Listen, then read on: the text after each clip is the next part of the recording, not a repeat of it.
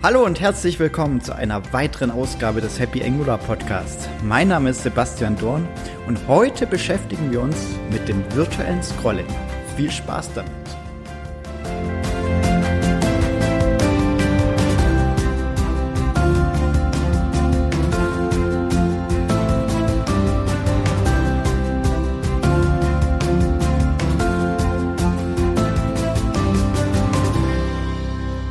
So, in der heutigen Folge beschäftigen wir uns mit dem virtuellen Scrolling, aber wir schauen uns auch alternative Strategien an, wie Pagination oder Infinity Scrolling. Zunächst erstmal, was ist virtuelles Scrolling? Nachdem ich mal meiner Freundin erzählt habe, jetzt gibt es dann eine Folge zu virtuellen Scrolling, hat sie gemeint, Scrollen ist doch immer virtuell. Ja, musste ich erstmal ein bisschen kurz schmunzeln, aber da hat sie recht. Im Endeffekt ist Scrollen ja nichts anderes, wie wenn wir eine lange Seite haben. Also wir können uns das auch papierhaft vorstellen, eine DIN A4-Seite. Und da haben wir aber nur einen kleinen Ausschnitt, den wir, sagen wir, auf dem Bildschirm anzeigen. Und wir schieben das Papier hoch oder runter. Jetzt beim virtuellen Scrollen nehmen wir noch die Schere zur Hand und zerschneiden das Papier in gleichmäßige Stücke. Und sobald ein Teil aus dem Sichtbereich rausgeht, einem Stück, kleben wir unten wieder ein neues hin und schieben es weiter nach oben. So kann man sich das ähm, auch vorstellen, weil beim virtuellen Scrollen haben wir nicht mehr alle Elemente im Dombaum, sondern nur noch einen Teilbereich davon. Und sobald die oben aus dem äh, Sichtbereich rausrutschen, erstellen wir unten, verwenden wir unten wieder dasselbe Element wieder, aber mit anderen Inhalten. Das heißt, wir verwenden diese wieder und dadurch ist der Domebomb deutlich, deutlich kleiner und dadurch läuft das auch performanter. Das ist nämlich einer der Hauptgründe, warum man virtuelles Scrolling einsetzt, Performance-Optimierungen. Weil die Browser kommen mit langen, langen Listen nicht zurecht, weil der Domebomb dann viel zu groß wird und auch der Zustand von Dome-Elementen gehalten werden muss, der absolut nicht im Sichtbereich ist weil an sich ist HTML äh, an sich da für da, Inhalte darzustellen. Vor allem die halt im Sichtbereich sind.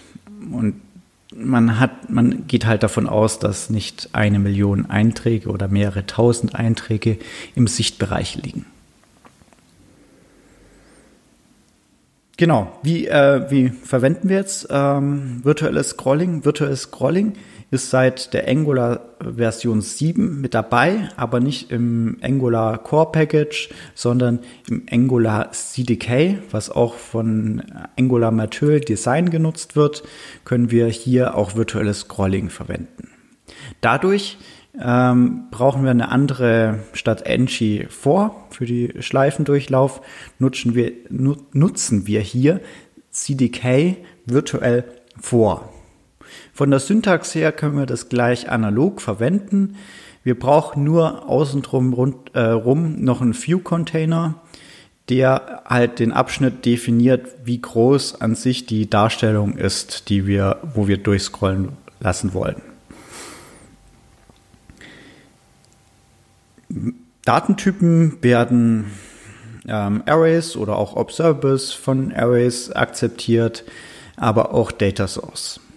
Ich habe ein Beispiel, was ihr auch in den Show Notes bekommt, den äh, Link, ähm, ein kleines Beispiel mit dem virtuellen Scrolling gemacht, wo ich äh, verschiedene äh, Farben, Hexafarben, HTML-Farben darstelle, die im Hintergrund dann auch die entsprechende Farbe da, äh, bekommen.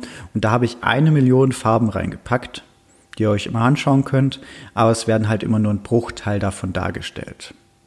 An sich läuft das äh, in der aktuellen Version so, dass wir halt festlegen, wie hoch ein Eintrag ist, damit ähm, das CDK auch berechnen kann, ähm, welche Einträge sind aktuell im Sichtbereich und welche sind nicht mehr im Sichtbereich und können eventuell wiederverwendet werden. Und im Endeffekt schieben wir nur so ein kleines Teil, also so ein Papierschnipsel statt der kompletten Seite nach oben und wenn das weit genug nach oben geschoben ist, dass ein Teil wieder aus dem Sichtbereich rausfallen könnte, wird das plötzlich gleich wieder komplett runter. Nur es wird anders beschriftet, das Papier. Also man könnte sich vorstellen wie so eine Folie, die man dann äh, abwischen kann und dann wird gleich wieder neue Werte reingeschrieben. Und dann schiebt man es wieder weiter nach oben. Für den Benutzer ist das komplett transparent, also der sieht das gar nicht. Bei dem ist der Scrollbalken an der Position, wie er auch sein sollte. Also bei den Millionen Farben auch wirklich an der Position, wenn er nur 100 Farben nach unten scrollt hat, dann ist er immer noch weit oben. Im, Kon Im Gegensatz zum Beispiel beim Infinity Scrolling, da haben wir an sich, wenn wir, der Benutzer unten ankommt, wird automatisch der nächste Datenblock geladen und dargestellt. Genau, schon mal so ein kleiner Vorgriff auf Infinity Scrolling. Wir schauen uns gleich das nochmal ganz detailliert nochmal an. Wichtig ist jetzt dabei, dass die halt äh, die gleiche Höhe haben, um das zu berechnen. Es ist, sagen wir auch in Planung, dass es unterschiedliche Höhen geben kann. Das ist aber aktuell noch auf Experimente. Man kann es mal ein bisschen ausprobieren. Wird aber spannend, das dann auch zu sehen. Es ist auf jeden Fall deutlich performanter. Wir können die äh, Orientierung horizontal oder vertikal einsetzen, also je nachdem, wie man äh, scrollen möchte. Ähm, weil wenn man, sagen wir zum Beispiel so ein Look and Feel wie bei Windows 8, glaube ich, Windows 10 bei, in dem Startmenü hat, wo man dann nach links, rechts scrollt, bei den Browsern ist ja häufiger der Fall, dass man nach unten und nach oben scrollt. Wir müssen ein bisschen bei Tabellen und Listen ein bisschen aufpassen. Bei TR und LE, die sind ein bisschen ähm, schwierig, wenn man die ersetzen möchte äh, zur Laufzeit, vor allem wenn man die Höhe ein bisschen anpassen möchte. Aber da gibt es alternative Strategien, dass man andere Tags verwendet und die Tabellen anders aufbaut. Und wir haben hier auch eine Art kleinen Cache oder beziehungsweise auch diese also Cache wie wie viele von den Objekten, sagen wir mal, dann auch im Cache gespeichert werden. Das können wir steuern, dass wir halt auch die Memory-Auslastung äh, an dem Client-Rechner nicht zu hoch verwenden. Den können wir auch theoretisch auf Null setzen, dann ist aber ein bisschen die Performance äh, etwas geringer. Aber den können wir einstellen, wie viele Elemente gecached werden sollen. Wir können auch eine Range-Size angeben. Das heißt, ähm, wie viele Elemente mindestens in dieser virtuellen äh, Scroll-View, was ja nur ein Ausschnitt von der kompletten Scroll-View ist, dargestellt werden sollen und auch die maximale Anzahl. Wenn ihr das macht an der Stelle, ist es wichtig, dass natürlich, wenn ihr, ähm, müsst ihr natürlich wissen, wie hoch eure Scroll-View ist, damit auch genügend Elemente dargestellt werden können. Ihr könnt es auch mal dann das Beispiel anschauen, in den Show Notes verlinkt, wie performant das aktuell läuft. Das ist eigentlich sehr gut. Ähm, wir haben hier halt, wir holen uns die Farben jetzt nicht von einem REST-Service. Das heißt, äh, wir erstellen die on the fly. Wir haben ein paar kleine Map-Methoden drin, die aus äh, einem ähm, längeren Array einfach die, diese Farbwerte errechnen. Mehr machen wir an der Stelle nicht. Es, man muss natürlich ein bisschen aufpassen, wenn man halt große Datensätze von einem Backend-Service bekommt. Da kann es halt sein, dass äh, wenn man hier äh, mehrere äh, tausend, hunderttausend oder Millionen Einträge holt, dass da einfach die Datenmenge relativ groß ist. Aber ja, also wenn es nur ein paar, also jetzt für einen Client ein paar Megabyte äh, im Cache zu halten, ist okay. Nur da muss man halt dann schauen, dass äh, der Datentransfer, FML, wenn es mobil zum Beispiel ist, dass man das reduziert. Aber dafür gibt es ja auch äh, APIs, die habe ich auch schon mal angesprochen, zum Beispiel bei der Folge das perfekte Bild. Ähm, werde ich auch in den Show Notes mit verlinken. Da gibt es ja auch APIs, um festzustellen, ob man mobil unterwegs ist und wie hoch die Datenrate ist, dass man dort auch nochmal einstellt, okay, Datenrate ist etwas gering, dann hole ich mir halt nicht gleich den kompletten Datensatz, sondern hole mir erstmal die ersten 100 Einträge und lade dann noch gleich sukzessiv alle nach und äh, kann die dann auch in diese virtuelle Scroll-View mit einbauen. Das geht auch. Genau. Ähm, Nachteil von ähm, der virtuellen Scroll View ist, wir haben natürlich nicht mal alle Elemente in dieser DOM View drin, was ja an sich ja ein Vorteil ist für die Performance. Ähm, aber so Features wie Steuerung F und dann äh, durch alle Einträge, die es dort irgendwie gibt, äh, durchsuchen auf der Seite. Geht halt dann standardmäßig nicht. Das heißt, das ist schon mal ein wichtiger Baustein, wenn wir so lange Listen haben, brauchen wir eine äh, Möglichkeit für die Filterung. Die müssen wir einbauen. Und da können wir einerseits filtern nach Freitextfeldern, das bietet sich eigentlich an. Das bietet sich auch an, dass man ähm, das im sichtbaren Bereich, also was innerhalb von der Liste dargestellt ist, aber wenn wir auch Hintergrundinformationen haben, die FML nicht direkt dargestellt werden, ähm, können wir die natürlich auch für die Durchsuchung mit nutzen. Um es vielleicht dem Benutzer dann transparent zu machen, wenn ihr eine Filterung anbietet, kann man eventuell, falls es designtechnisch es erlaubt, auch noch dann mit drunter schreiben, warum jetzt dieser Eintrag eigentlich in dieser äh, Ergebnis-View eigentlich überhaupt mit dargestellt wird. Aber es ist sehr hilfreich, äh, weil man hier halt auch viele verschiedene Kombinationen fahren kann. Natürlich kann man auch so nach Kategorien filtern, weil eventuell nicht jeder Benutzer weiß, wonach er eigentlich sucht, sondern vielleicht will er auch einfach nur äh, bestimmte Kategorien ausschließen oder nur in bestimmten Kategorien suchen. Und wir hätten FML hier auch, wenn wir sagen, mal einen Screenreader verwenden, der orientiert sich einfach an dem Daumenbaum und ähm, blinde Nutzer nutzen nicht so, also nicht so viel die Maus, sondern die sind dann eher auf Tastaturbedienbarkeit. Dann muss man halt auch schauen, dass dieses virtuelle Scrolling, sagen wir auch mit Tastaturbedienbarkeit gegeben ist. Das muss man halt mal ausprobieren, ob das, sagen wir auch tatsächlich funktioniert. Das ähm, könnte ein bisschen schwierig werden, je nachdem, wie halt äh, dort es an der Stelle aufgebaut ist. Aber es gibt noch andere Strategien, wie ähm, das virtuelle Scrolling. Es gibt ja auch Pagination oder auch Infinity Scrolling und schauen wir uns jetzt erstmal kurz an. Äh, Pagination ist an sich, äh, wir ähm, haben, sagen wir mal, eine relativ lange Liste und was macht der Drucker, seit es jetzt kein endlos Papier mehr gibt und wir wollen ziemlich viele Seiten ausdrucken. Er verteilt es einfach auf mehrere Seiten. Früher bei endlos Papier ist einfach mehr Papier durch und wir konnten da auch viele Meter drucken. Äh, aktuell wird es standardmäßig auf DIN A4 aufgeteilt und halt auf eine neue Seite. Und im Endeffekt, das Pagination macht das, macht genau das Gleiche. Es verteilt die Einträge auf verschiedene Seiten. Die Seite ist ungefähr halt dann so hoch wie, was wir sagen mal darstellen können. Effen wir auch mit einer Scroll View, falls man das auch noch haben möchte. Und ganz unten ähm, dann halt die Navigation zu den verschiedenen Seiten.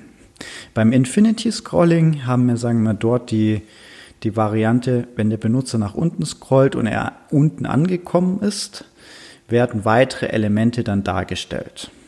Entweder vielleicht noch geladen, vielleicht sind die aber auch schon im Cache mit vorhanden, dann werden die einfach nur noch mit dargestellt. So, die Vorteile. Bei Pagination, ähm, diese Funktionsweise ist einfach bekannt, die ist etabliert, die kann man auch äh, gut einsetzen, die funktioniert auch gut. Ähm, der Benutzer hat auch eine äh, Kontrolle darüber. Das heißt, der Benutzer hat auch wirklich sieht, wie viele An äh, Ergebnisse angezeigt werden und auch auf welcher Seite er will. Und er kann halt auch sagen, okay, er will jetzt nur die ersten zwei Seiten anschauen und dann war es das erstmal. Wir haben auch hier eine bessere Auffindbarkeit, weil man einfach auch äh, sich merken kann, okay, das, äh, das Ergebnis, äh, was ich eigentlich wirklich jetzt am besten aus der Liste finde, der ist, ist einfach auf Seite 2 und irgendwo auf Seite 2 bei den zum Beispiel 20 Einträgen muss es dabei sein. Das ist bei Infinity Scrolling oder auch beim virtuellen Scrolling relativ kompliziert, weil wir hier uns einfach merken müssen, wo der Scrollbalken ist. Und naja, beim Infinity-Scrollen wird ja dieser Scrollbalken auch immer erweitert, deswegen ist das ein bisschen problematisch an der Stelle. So, wer sich schon mal gefragt hat, warum verwendet zum Beispiel Amazon auf ihrem Shop immer ähm, Pagination und nicht Infinity Scrolling? Das ähm, Pagination hat einfach auch eine höhere Conversion, also hier wird mehr Umsatz generiert, einfach weil auch der Benutzer es schneller wieder die Produkte findet, wo sie eigentlich auch sind. Ähm, genau, Nachteile von Pagination sind, äh, wir haben hier deutlich Mehr Klicks sind erforderlich, weil wir halt, wenn wir auf eine neue Seite kommen wollen, müssen wir einen Klick auslösen. Ähm, wir haben tendenziell längere Ladezeiten. Das gilt jetzt in Angular nicht. Wenn wir, sagen wir mal, die Daten schon im Cache haben, dann wird einfach die äh, Page-Komponente äh, recycelt und einfach die Daten wieder dargestellt. Vielleicht werden noch ein paar Bilder geladen. Ähm, vielleicht, da kann man ja schon mal vorbereiten, dann kann man ja schon die nächsten zwei Seiten vielleicht laden oder die nächste Seite in den Cache reinladen. Dann ist das äh, Ladezeiten-Thema, ist jetzt in Angular nicht das Thema. Es werden weniger Ergebnisse tendenziell angeschaut. Das heißt, es ist hier deutlich, deutlich wichtiger, äh, die wichtigen Ergebnisse nach vorne zu bringen oder die man an den Benutzer platzieren möchte. Ist hier natürlich die Reihenfolge entscheidend, weil ein Benutzer geht keine 50 Seiten durch. Und es ist an sich nicht so gut geeignet, um zu stöbern, weil der Benutzer geht halt ein paar Seiten durch, aber das war's dann. Das ist vielleicht bei Infinity Scrolling ein bisschen anders. Genau, kommen wir doch einfach zum Infinity Scrolling. Das ist modern, elegant und wir haben hier halt auch weniger Klicks benötigt. Äh, tendenziell, wenn man außerhalb vom Angular-Kontext äh, kürzere Ladezeiten, ich würde das aber an der Stelle ist das egal. Ähm, was wir natürlich haben beim Infinity Scrolling, das wird im Dombaum relativ lang und dadurch äh, kann auch die Performance einfach drunter leiden ist an sich zum Stöbern geeignet, aber es hat eine geringere Conversion, das heißt weniger Umsatz. Man setzt es halt dann eher zum Beispiel bei Facebook, Instagram ein, aber nicht bei Shop-Systemen tendenziell. Die Seite wird unübersichtlich und lang. Wir haben hier auch ähm, an sich ja ähm, dass die Problematik, dass diese Scroll View, also diese Seite, die wir durchschieben, die wird immer länger und der Scrollbalken, der wird zwar kleiner, kleiner, aber der verändert sich halt. Am Anfang haben wir eine relativ kurze Liste und dann scrollen wir nach unten, die Liste wird länger, länger, länger und die Position, die eventuell an einem Element ist, die wir gerne hätten, das verschiebt sich immer weiter. Das heißt, das bleibt nicht gleich. Der Benutzer hat kaum Kontrolle und er kommt nie ans untere Ende. Also außer er lädt wirklich alle Einträge. Das heißt, der, der Footer, der dargestellt werden soll, der kommt der gar nicht hin. Also das ist auch nochmal ein bisschen, ja, Nachteil. Es gibt noch eine Variante, die, sagen wir so ein bisschen beide Formen kombiniert, nämlich Pagination und äh, Infinity Scrolling. Das ist an sich, dass wir, wenn wir unten ankommen von der Liste, gibt es einfach einen Button mehr laden oder Load More und kann man drauf klicken, dann wird in den nächsten äh, 20, 50 Einträge dann geladen. Dadurch hat man einfach äh, das manuelle Laden hat natürlich Vorteile, da der Benutzer mehr Kontrolle hat. Ähm, es wird nicht unbedingt eine neue Seite geladen. Gut, das bei Angular ist das sowieso nicht der Fall. Das heißt, wir haben hier eh schon weniger Traffic. Der Footer kann erreicht werden. Äh, wir können das auch tastaturbedienbar machen. Das ist nämlich bei Infinity Scrolling etwas problematisch. Der Benutzer muss zwar immer noch klicken und die Seite kann immer noch trotzdem ziemlich lang und unübersichtlich werden. Das heißt, das ist auch ein gewisser Nachteil an der Stelle ja, man muss halt schauen, für was man es braucht. Und natürlich wird der Dombaum auch relativ lang und dadurch haben wir auch eine schlechte Performance. Also das äh, muss man halt auch wissen. Vor allem, wenn es halt ziemlich viele Einträge sind. Aber man könnte das natürlich auch mit dem virtuellen Scrolling kombinieren. So. Und an sich, äh, wenn man das jetzt nochmal auf mobil anschaut, ähm, das Infinity Scrolling, das benötigt halt keine Navigationselemente. Das heißt, die Inhalte, die dargestellt werden, die haben mehr Platz. Das ist ganz einfach. Bei Pagination oder auch bei dem Load More Button, da muss ja auch der Button muss so groß sein, dass äh, auch der größte Wurstfinger, würde ich jetzt mal sagen, auch den Button noch äh, erwischen kann. Das heißt, äh, ja, der muss relativ groß sein, damit auch jeder drankommt. Das heißt, der nimmt halt auch ein bisschen Platz weg. Aber kann man natürlich kombinieren. Es kommt halt wirklich auf den Einzelfall an, für was man es verwenden möchte. Ähm also nochmal zum Merken, wenn ihr mehr Umsatz machen möchtet, nutzt lieber Pagination an der Stelle, vor allem wenn ihr ein Shop-System habt. Wenn ihr die Benutzer einladen möchtet, einfach mal durch den Katalog durchzublättern, ja, dann ist Pay äh, ist dann das Infinity Scrolling, eventuell auch mit der Kombinierung mit Virtual Scrolling, vielleicht auch äh, das Bessere an der Stelle. Aber Infinity, also Infinity Scrolling, virtuelles Scrolling, ja, kann man manchmal auch ein bisschen äquivalent sehen, weil im Endeffekt wird bei dem virtuellen Scrolling ja nichts anderes gemacht, nur dass der Benutzer es gar nicht mitbekommt an der Stelle. Das Wichtigste ist aber, wenn man so lange Listen hat, dass die nicht auf eine Seite passen, dass wir eine Filterung dem Benutzer an die Hand geben. Und Steuerung F ist die schlechteste Variante davon. Deswegen bietet ihm ein Suchfeld an, wo man die Einträge durchfiltern kann. Gibt ihm auch an, wie viele Einträge da sind. Das ist auch hilfreich. Das ist natürlich bei Instagram oder Facebook würde man das nicht machen. Du willst nicht wissen, so, oh, du hast noch zwei Millionen Einträge zum Durchblättern. Da hörst du ja vorher auf. Also, hm. ja, aber äh, beim Suchen, vor allem beim Einkaufen, ist es doch eher wichtig, dass man hier eine klare Übersicht dem Benutzer gibt und auch Filtermöglichkeiten angibt. Gut. Ähm, den Programmcode von dem Beispiel, was ihr sagen wir auch in den Shownotes findet, gibt es per E-Mail. Einfach eine kurze E-Mail an äh, podcast at happyangular.de. Das ist ein Minus zwischen Happy und Angular einfach eine kurze E-Mail schicken. Ihr kriegt dann den Link, wo ihr die, äh, den Programmcode einfach findet und ihn dann auch in euer Projekt einsetzen könnt. So viel dazu. Ich würde mich freuen, wenn euch die Folge gefallen hat, dass ihr mir einfach eine iTunes-Rezension da lässt. Da freue ich mich echt sehr drüber und ich wünsche euch eine schöne Woche. Viel Spaß beim Programmieren mit Angular und bis bald, euer Sebastian. Ciao!